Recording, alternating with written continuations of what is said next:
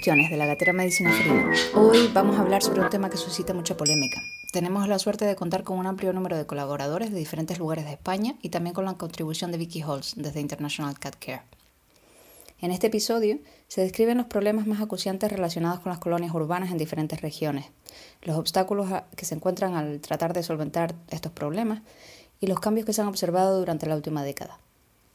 Lo que nos cuentan estos compañeros puede servir para enriquecer nuestra perspectiva y ayudarnos a fundamentar nuestras opiniones, para descubrir herramientas que funcionan aquí y allá, y quizás incluso en algún caso para dar solución a algo que al fin y al cabo, aunque de diferentes maneras, nos afecta a todos. Las personas que van a hablar cuentan con mucha formación y experiencia y algunas además con unas dosis de altruismo sorprendentes. Por ejemplo, Javier Martínez Monsalve. Primero, por favor, explícame de dónde viene el nombre. Bueno, eso no lo pregunta todo el mundo. Los cuatro empanadilla es porque tenemos una trampa que es en forma de U, que es un cepo gigante, por así decirlo, que es como de caza de perdices, pero nosotros lo hemos transformado para cazar gatos, porque las jaulas trampas convencionales pues ya se las conocen los gatos y entonces pues nos acercan y esta como es planita, va pegada al suelo, pues entra muy fácil. Y como no sabemos cómo se llamaba el cacharro este y tiene forma de empanadilla, pues dijimos, pues venga, la empanadilla. Y como somos cuatro, pues dijimos, pues los cuatro de la empanadilla. Y ustedes son un poco como Superman, ¿no? Durante el día tienen su profesión. Tú me dijiste que trabajabas en un laboratorio y luego en su tiempo libre se dedican a rescatar, a rescatar gatos. Sí, o sea, nosotros cuando, se, bueno, somos cuatro, uno está jubilado, que es Alfonso, bueno, que es el más mayor, por así decirlo, y cuando hacemos de trabajar, pues nos dedicamos todo el tiempo que podemos a rescatar todos los animales que estén en riesgo o en emergencia, por así decirlo. O sea, cualquier aviso que, o sea, no vamos a hacer CES, o sea, lo de ir a castrar con una jaula, eso nosotros no lo hacemos, eso puede hacerlo cualquier persona con una jaula propia. Y luego los que son difíciles, pues estos que se te suben un árbol, una alcantarilla, un tejado, pues esos son en los que nosotros pues tenemos más preparación, por así decirlo, o medios para poder rescatarlos. Pues es que cada uno éramos voluntarios de una protectora y entonces, pues eh, como voluntarios de protectora nos dedicábamos a rescatar animales. Entonces, pues siempre que íbamos a un aviso, pues nos encontrábamos. Jo, otra vez aquí tú, jo, yo también aquí. Pues dijimos, mira, pues como siempre vamos solos y una persona solo muchas veces es muy difícil, ¿no? Porque tienes que usar redes y demás, pues dijimos, oye, pues, ¿por qué no nos juntamos todos a la vez y vamos todos juntos? Ustedes trabajan en Madrid, ¿no? Sí, o sea, lo que es la Comunidad de Madrid, que son Madrid Central, que es Madrid Capital, luego todos los pueblos de Madrid y luego todas las provincias que están alrededor de Madrid. O sea, está Guadalajara, Toledo, eh, Ávila y Segovia. Pero siempre que sean unos kilómetros, o sea, no 300 kilómetros en la punta de Ávila, sino que esté más o menos a una distancia de 150 kilómetros. Y te da pena porque muchas veces no llegamos a todo y entonces pues muchas veces pues la gente se enfada porque dice es que no, podéis venir, no habéis podido venir, pero bueno, es que, es que al día recibimos como una media de 10 avisos lo, malo de esto es que, como, todo el mundo, cuanto más famoso eres, peor, ¿no? Porque más te llama la gente, ¿no?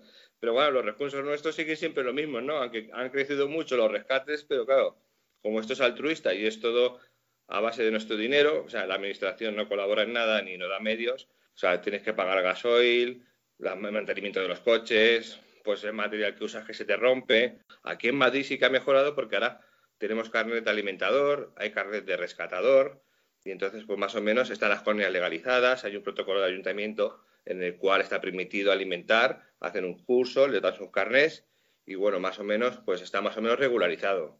Lo que pasa es que como toda la administración, eso solamente lo sabe el ayuntamiento, pero tú vas a comunidades de vecinos que no tienen ni idea de que existe esto. Los hay que se ven implicados en el manejo de las colonias en su tiempo libre, pero también durante su jornada de trabajo. Este es el caso de Octavio Pérez Luzardo, quien se ocupa de una colonia cercana a su casa. Octavio nos va a explicar por qué, además de por motivos derivados de la sensibilidad hacia este animal, no es conveniente erradicar a los gatos integrantes de una colonia. Yo soy catedrático de, la Facultad de Veterinaria. Mi materia es la toxicología, ¿vale? Eh, mi relación con los gatos, pues mm, precisamente por, por el trabajo que hacemos en el laboratorio y en la docencia, pues desgraciadamente tiene que ver con eh, una parte muy negativa de las colonias, que es el envenenamiento de colonias. Eh, desde hace muchos años es un tema que me empezó a preocupar eh, muchísimo porque nos llamaban al laboratorio y no sabíamos muy bien cómo ayudar a la gente que nos llamaba, generalmente gestores de colonias, que se encontraban con gatos de repente que estaban cuidando una colonia y aparecían todos envenenados porque alguien había decidido cargárselos. Hay mucha gente trabajando en, todo el mundo para darle un contexto científico a lo que empezó siendo una, una acción de voluntariado, ¿no? Los animales se tienen que identificar todos, además parece ser que ya va a ser obligatorio en España a partir de dentro de poco con el DNI animal, pues que todos los animales estén censados, pero no he leído qué pasa con los animales ferales. Y quién va a tener el DNI, quién va a ser el titular del DNI de esos animales. Debería ser el ayuntamiento, pero a los ayuntamientos no les gusta esa, esa papa caliente, entonces ahí hay una peleilla. Claro, porque si, si están todos a mi nombre, al final yo tengo 17 gatos y, y, responsabilidad civil sobre esos 17 gatos. Está más que demostrado que los, los métodos que implican la extracción de individuos de cualquier población, ella no de gatos. Ellas pueden tener 60, 70 gatitos a lo largo de su vida o más. Y entonces es el problema, que van proliferando muchísimo los gatos. Entonces, ¿por qué nombro esto? Pues porque eh, inmediatamente si tú sacas los gatos, a menos que los saques a todos, y tú no puedes eliminar ni siquiera un porcentaje, eh, se hace un, cooling de, de, baja intensidad, es decir, una eliminación de baja intensidad habitualmente, que tú no puedes esterilizar y si no esterilizas al 85% de los gatos no sirve de nada. es lo mismo que matarlo.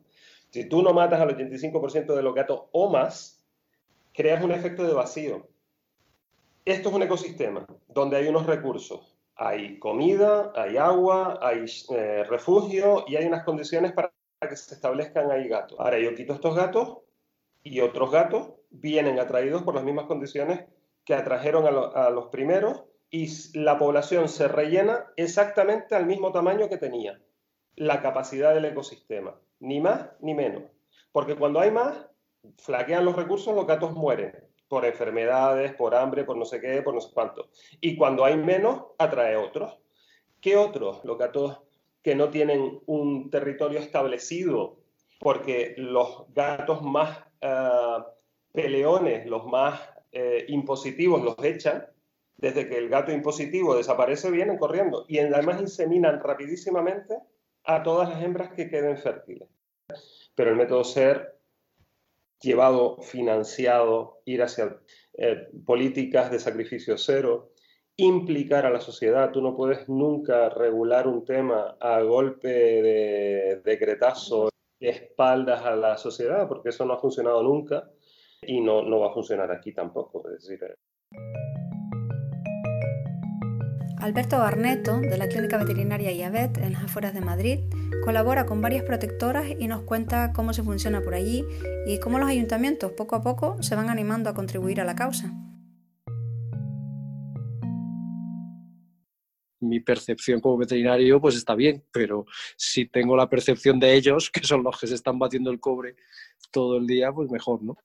Yo estoy en Bodilla del Monte, estamos en Bodilla del Monte, eh, pero es una zona de los alrededores de Madrid, la zona noroeste de Madrid. El área de nuestra influencia incluye Boadilla, incluye Villaviciosa, incluye Pozuelo, incluye Majadahonda, incluye Las Rozas, incluye Fuenlabrada, incluye Móstoles.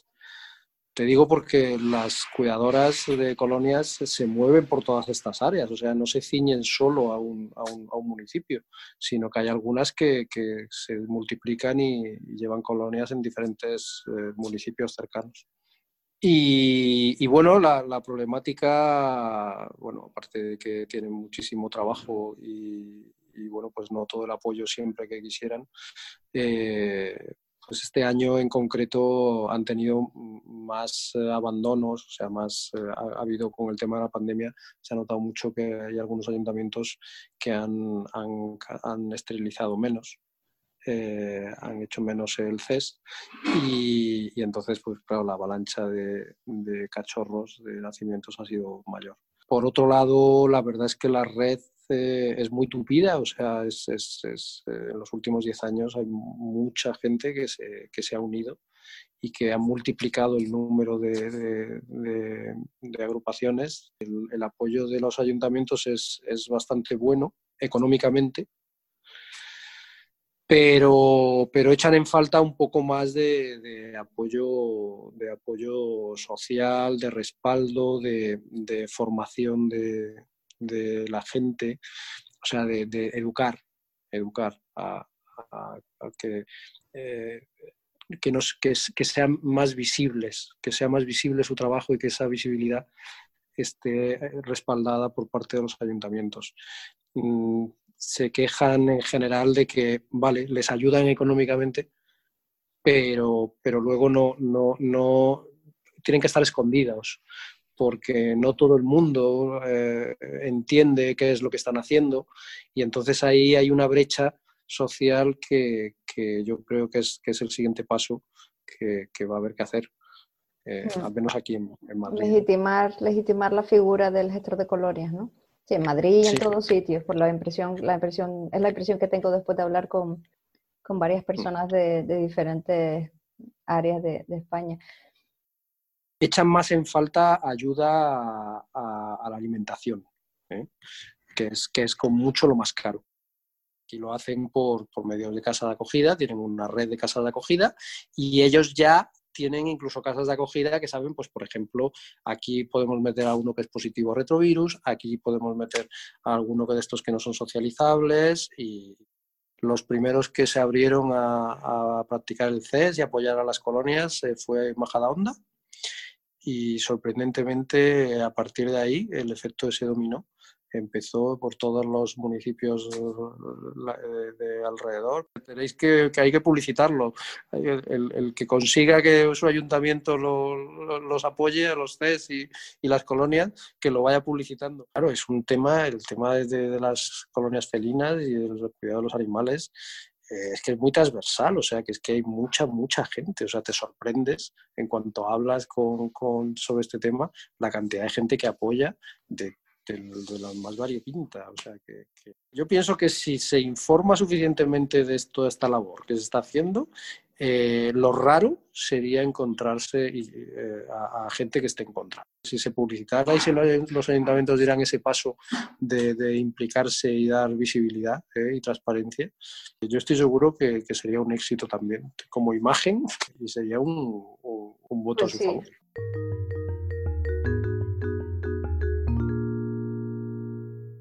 El descontrol es, según Salvador Cervantes, de la Clínica Veterinaria de Barcelona, la mayor dificultad a la que se enfrentan las colonias en su área, y la profesionalización de los voluntarios, lo que más ha mejorado durante la última década. Desde la Clínica Felina llevamos 15 años colaborando con, protectoras. Hemos llegado a casi 10.000 gatos que han pasado por la clínica para esterilizaciones y todo esto. Y el problema es que, eh, por ejemplo, es muy difícil en nuestra zona, que está quizá más puesto en marcha desde hace mucho tiempo, eh, identificar a los gatos de estas colonias. Los chips en Cataluña, eh, no sé si sabéis, está un poco complicado porque tenemos dos eh, bases de datos eh, tenemos la base de datos privada, digamos, que es el AYAC, que es del, Consejo de Colegios Veterinarios de Cataluña, perdón, y luego tenemos el ANICOM, que es el que montó en el 2011, si no me acuerdo, la Generalitat, que es más, más baratita. A día de hoy, hasta hace nada, porque ahora sé que el, Consejo de Colegios Veterinarios ha puesto las pilas en este sentido y tienen un programa para ayudar a, a, los ayuntamientos que les piden ayuda, bla, bla, bla, para que los precios de los chips sean mm, de, digamos, nivel protectora. ¿Vale? Para que un chip aquí en, Barcelona, si tú le pones un chip a un gato eh, de una persona, vale 50 euros. Y si se lo ponías a un, a un gato de colonia, pues a lo mejor valía 30 o 35. Y ahora, desde el Consejo, quieren bajarlo a 5 o a 10 euros, una cosa así. ¿A nombre de quién ponen esos chips? Mira, eh, hasta ahora el, archivo de, identificación de aquí de Cataluña obligaba a poner el responsable de una, de una protectora eh, y tenía que ser una persona física, pero desde hace relativamente poco eh, se puede hacer también a nombre de la protectora, si no me equivoco. Son unos chips, digamos, especiales, es decir, no llevan son ISO igual que todos, pero digamos que son ya con una numeración especial que implica gato de gato de, del ayuntamiento tal, ¿sabes? Que al fin y al cabo es el ayuntamiento el responsable de estos animales. ¿Vale? A mí, para mí el descontrol es la, la el, el motivo principal. Y puede ser a muchos niveles. El descontrol, como decía, del individuo, el descontrol de que no se traen todos los pacientes o todos los integrantes eh, que están en época de reproducción a castrar a tiempo, con lo cual siempre hay colonias en las que hay gatitos, lo cual es un problema. Es decir, no se hace un, un castrado sistemático de todos los gatitos o todos los gatos que puedan llegar a ser reproductores. Siempre hay gatos que se escapan y, por la falta de voluntarios, por la falta de medios, pues muchas veces no se puede llegar a todas. Y por último, quizá el, aunque ya pasa un poquito menos, quizá, pero la gente en general, la gente del pueblo, digámoslo así. Eh, cuando ve que hay una zona donde las colonias están eh, más o menos vigiladas, más o menos cuidadas, tenemos el problema de que eh, aumenta el abandono en esa zona. En una colonia, como ya ven que le dan de comer, como ya ven, pues aparecen gatos y gatitos que los propietarios de estos, pues un buen día han decidido llevarlos allí porque allí lo cuidarán bien y ya está. Para, mí, quizá el, avance más importante de estos 15 años que llevamos colaborando con protectoras eh, o con gatos de la calle es la, profesionalización de muchos voluntarios. Aquí desde el ayuntamiento se ha promovido, se ha habido algunos cursos para propietarios, eh, para voluntarios, para eh, obtener el carnet de alimentador o de alimentadora. Gracias a estos carnets, por ejemplo, durante el confinamiento, estas personas podían salir a alimentar a las colonias y se podían ir a, a zonas, digamos, no urbanas. Victoria Reyero y Yolanda Herrera, de las clínicas como Reyes y Tamarguillo, nos cuentan que los envenenamientos también son aún un problema en Sevilla. Victoria y Yolanda piensan que la gestión de los fondos destinados al manejo de colonias no parece estar muy coordinada y que si hubiera una organización adecuada y se informara a la población sobre los resultados, esto tendría un efecto positivo y llamaría a la colaboración. Eh, pues uno de los problemas más importantes que hay es el tema tanto de los cuidadores de las colonias con respecto a gestionar sus comidas, no dejar residuos, estar más preparados cuando tienen que esterilizar esos animales, cómo lo pueden hacer y por otra parte está el vecindario de alrededor de esa colonia. El tener una serie de formaciones en las que sepan respetar eh, estos tipos de fauna urbana y que no sea una molestia para ellos. Puesto que principalmente eh, los residuos, los malos olores, las peleas entre gatos, etcétera, es lo que, lo que generalmente eh, molesta y provoca esas denuncias o eso, eso, eso mm, bueno, el, desencadenar el que, el que mm, quieran intoxicar o envenenar a las colonias. Yo diría que el principal obstáculo, al menos con el que nos encontramos nosotros en Sevilla, es em, que no se sabe administrar de forma correcta el dinero que llega a, las instituciones, ¿no? Y que no hay una persona que de forma correcta eh, sepa gestionar eh, ese dinero. Es decir, establecer un orden de prioridades hacia dónde va ese recurso económico, si, si va hacia la esterilización de las colonias, hacia eh, microchiparlas eh, cuántos animales hay que esterilizar, eh, cómo hay que organizar a, a, las personas que se encargan de, recoger a esos animales, cómo manejar a esos animales, mm, si testarlos, si no testarlos.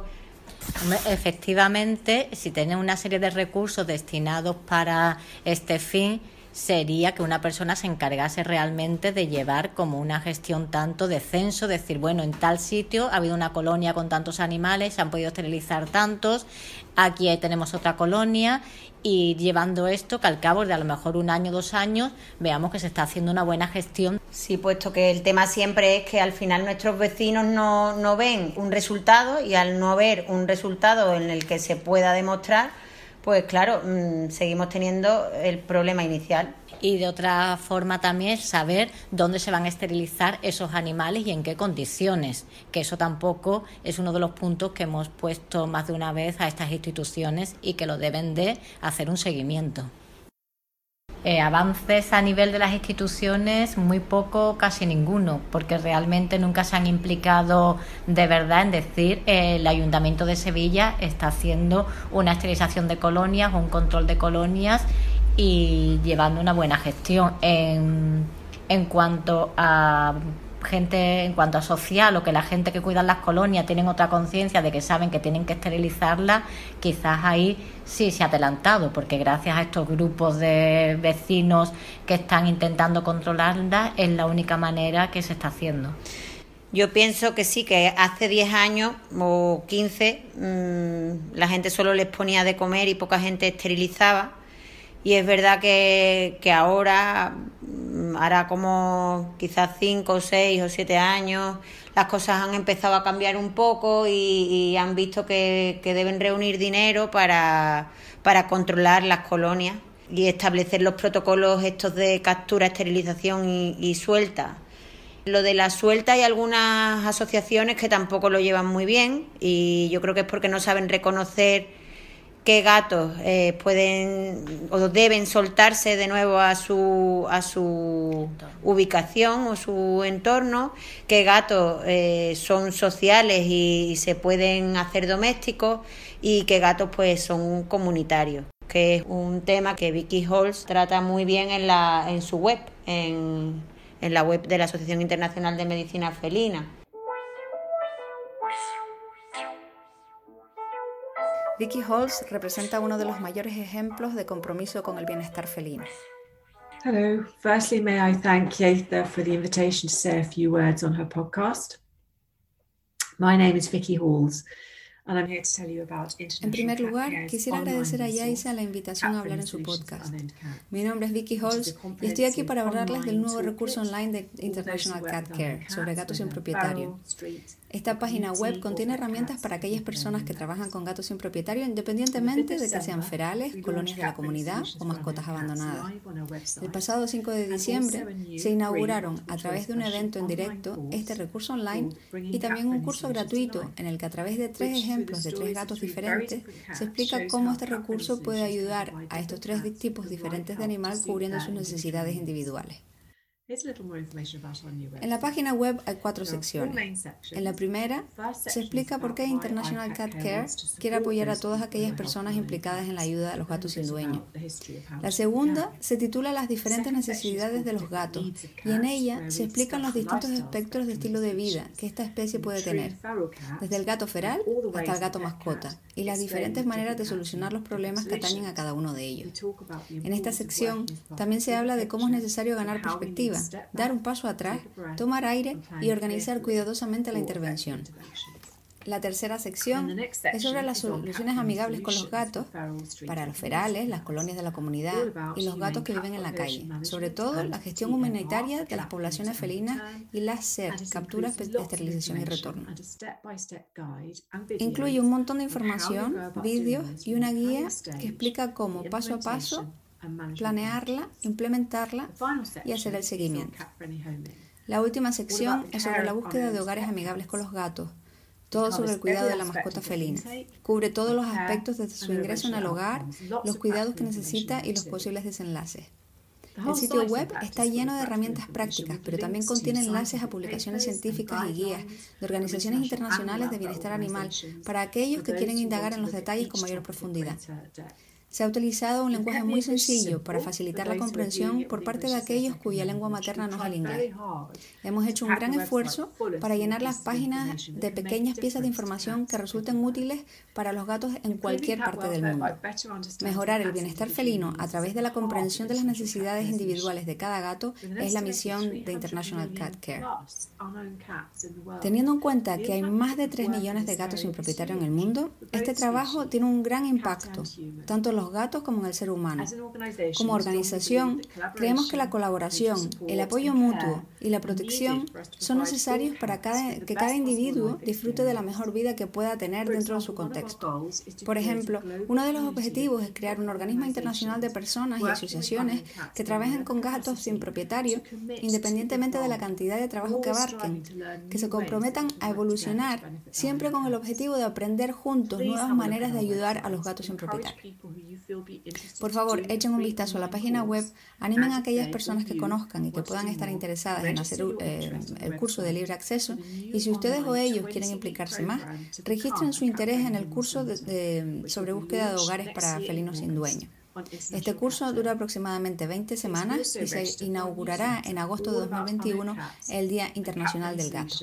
Suscríbanse, por favor, también a nuestro boletín informativo y formen parte de esta comunidad emergente comprometida a velar por el bienestar de los gatos en cualquier lugar del mundo. Adiós por ahora.